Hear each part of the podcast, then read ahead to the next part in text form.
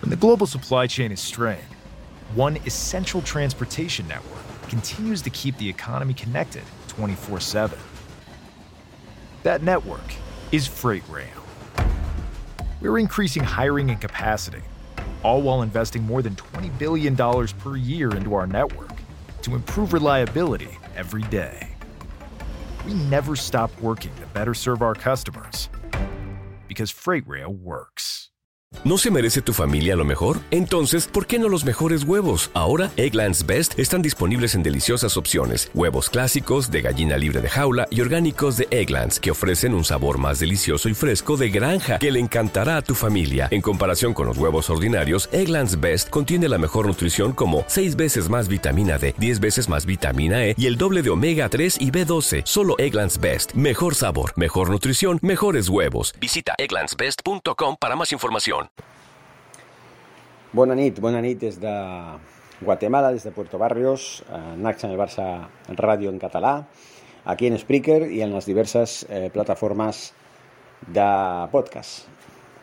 Per suposat, aquesta, aquest àudio també es pujarà oportunament al nou canal de YouTube, al Multinac, vale? que ja saben que cada cop, cada cosa que, que jo faig eh, tant en Spreaker, com a les plataformes de Vimeo, Dailymotion, eh, a, en fi, a TikTok, que no me'n recordo, no, no, se m'havia anat el nom.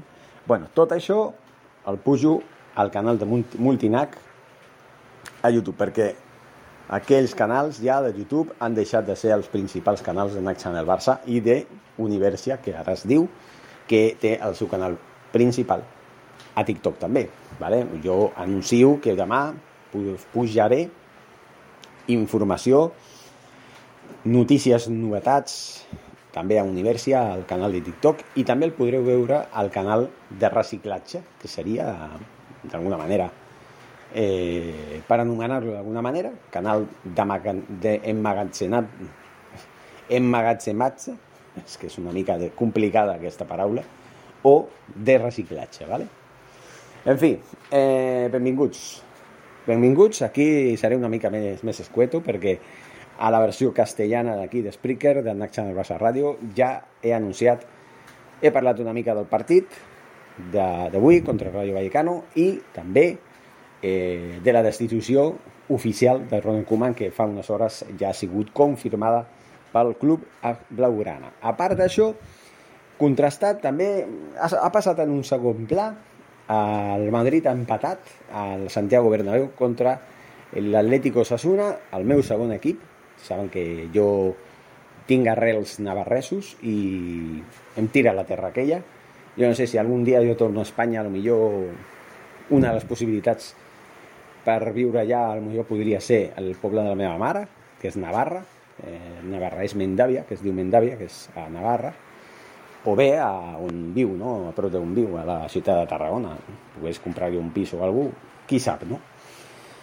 Però bueno, és el de menys, són, són coses personals meves que no crec que els importi a ningú. El que importa és que Ronald Koeman finalment ha sigut eh, destituït. Eh, es diu que s'ha comunicat durant el viatge en avió des de Madrid a Barcelona, en el pont aeri, el senyor Laporta ja li va comunicar al senyor Ronald Koeman que l'aventura del, del senyor Koeman que no fa les coses, bueno, que fa tot a l'inrevés, s'ha acabat. Vale? La història del senyor Koeman aquí a la banqueta del Barça s'ha acabat, que ho sent molt, però bueno. Les conseqüències, bueno, tindrà que pagar una indemnització de 19 milions d'euros, suposo que tindrà els diners preparats. El que importa és desprendre's d'aquest engendre eh, el més ràpid possible i poder comptar amb els serveis de Xavi Hernández quan, quan abans millor. Diuen els mitjans que, que sí, que és un fet, que hi ha una, ja, ja hi ha un acord, però que s'està eh, parlant dels flecos que han d'haver, ¿vale? perquè tot quedi ben aclarit i ben decidit. Xavi Hernández demana únicament plens poders a la banqueta. Plens poders. Tenir ell la clau de, del tema esportiu al club. Que ningú tingui més poder que ell en aquest àmbit, simplement. En l'àmbit econòmic ja és una altra història, però en el tema deportiu, senyors, Xavi Hernández és el que ha de. Que se li deixi treballar, que es, que es tingui paciència, que li facin un contracte llarg, perquè clar, un projecte no es pot dir, mira, va, ves a la banqueta i a veure què passa, no? I si al final de temporada has respost, doncs vinga, continua, si no, al carrer. No. Aquesta política que tenia el senyor Bartomeu no funciona. Se li ha de donar una oportunitat de la mateixa manera que se li va donar una oportunitat en el seu moment a Pep Guardiola, que va pujar del, del, del, del filial i que va fer el que va fer i va estar 4 anys perquè al final van canviar els presidents i el senyor Guardiola, doncs, òbviament, no es va entendre gens ni mica ni amb Sandro Rosell, ni molt menys s'hauria eh, entès amb Bartomeu, perquè ja no, va, ja no hi va coincidir. Ja Pep Guardiola ja estava al Bayern de Múnich com a entrenador, eh, quan ja Bartomeu va entrar a la presidència. ¿vale? Per això dic Xavi Hernández és la nova esperança, però n'hi ha una possibilitat també. S'està dient que perquè Xavi Hernández no es trobi de, de, de, de front amb la realitat i digui, hòstia, ara què faig? Perquè el proper partit és el proper dissabte. És d'aquí tres dies.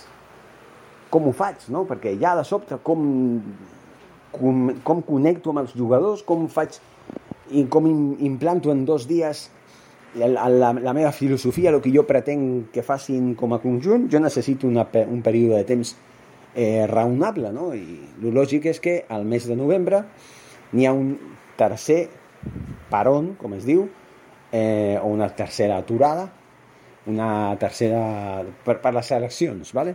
eh, una fetge FIFA, no? com es diu en castellà. Un parón, un parón de seleccions. ¿vale? Això és el que hi ha al mes de novembre, una aturada de seleccions. I què succeeix amb això? Bé, succeeix el següent.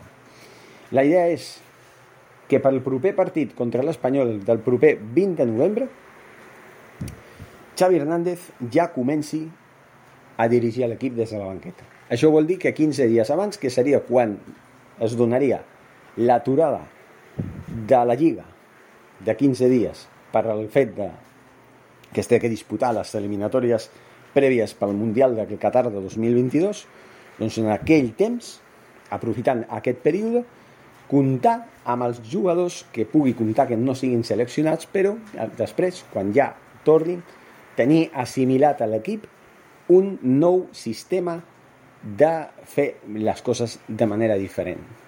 Una manera diferent d'entrenar, una manera diferent d'inculcar de, eh, la filosofia que vol inculcar el senyor Xavi Hernández perquè les coses vagin arreglant-se i el Barça reneixi de les seves cendres. Simplement és això. Aquesta és la possibilitat, crec, crec que és la més raonable. Què passaria? Qui estaria a la banqueta fins aleshores? Fins aquell dia 20 de novembre. Un entrenador interí, que podria perfectament ser o bé Jordi Cruyff si es deixa de parafernàlies d'amistats abs absurdes i tot això, que no són absurdes, però bueno, ja m'enteneu, ja m'enteneu, no? Que ell sempre ha dit que ell no substituiria a Ronald Koeman perquè són amics eh, de famílies, no?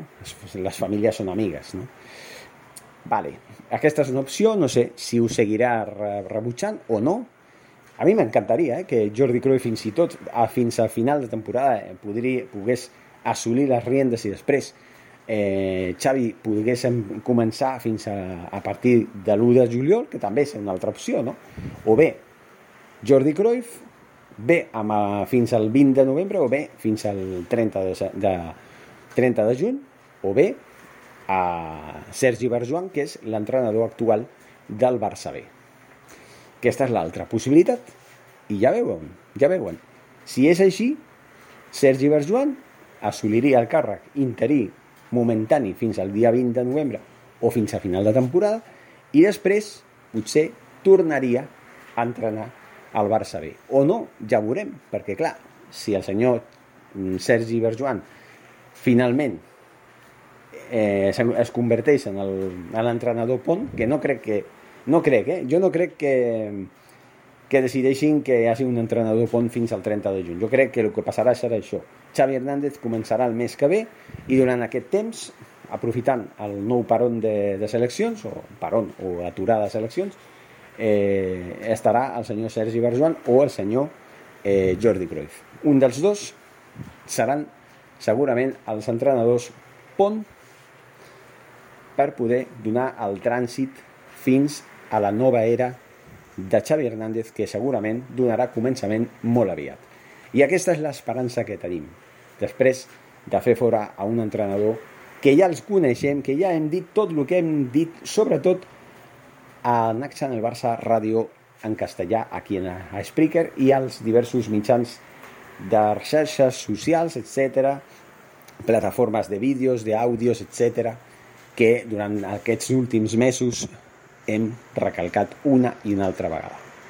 Gràcies a Radamel Falcao per el gol que ha marcat, per haver deixat una vegada més en evidència el Barça de Koeman en defensa, que, ja saben, la filosofia del tiki-taki del senyor Ronald Koeman és posar l'autobús a darrere i penjar balons una i una altra vegada a l'àrea. Fer una alineació amb jugadors que estan de capa caiguda, que de moment estan demostrant que estan acabats.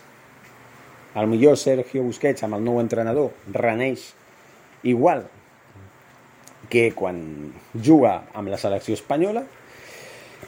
No ho sé, però posa jugadors que no haurien de jugar, veterans, eh, amb el protagonisme que tenen, eh, posa jugadors que millor estan amb molèsties de lesions i tot, que no acaben de recuperar-se del tot, perquè el senyor Koeman un cop veu una mínima possibilitat que juguin els comodins anomenats Memphis Depay, eh, Pedri, Frenkie de Jong, Jordi Alba, Piqué i Sergio Busquets. Aquests sí són fixes a les alineacions del senyor Ronald Koeman, que bueno, ho han sigut fins ara. I aquesta és la, la qüestió, no? Llavors jo estic molt content, senyors, ja no cal mmm, parlar més del partit, més detalls, perquè és que detalls...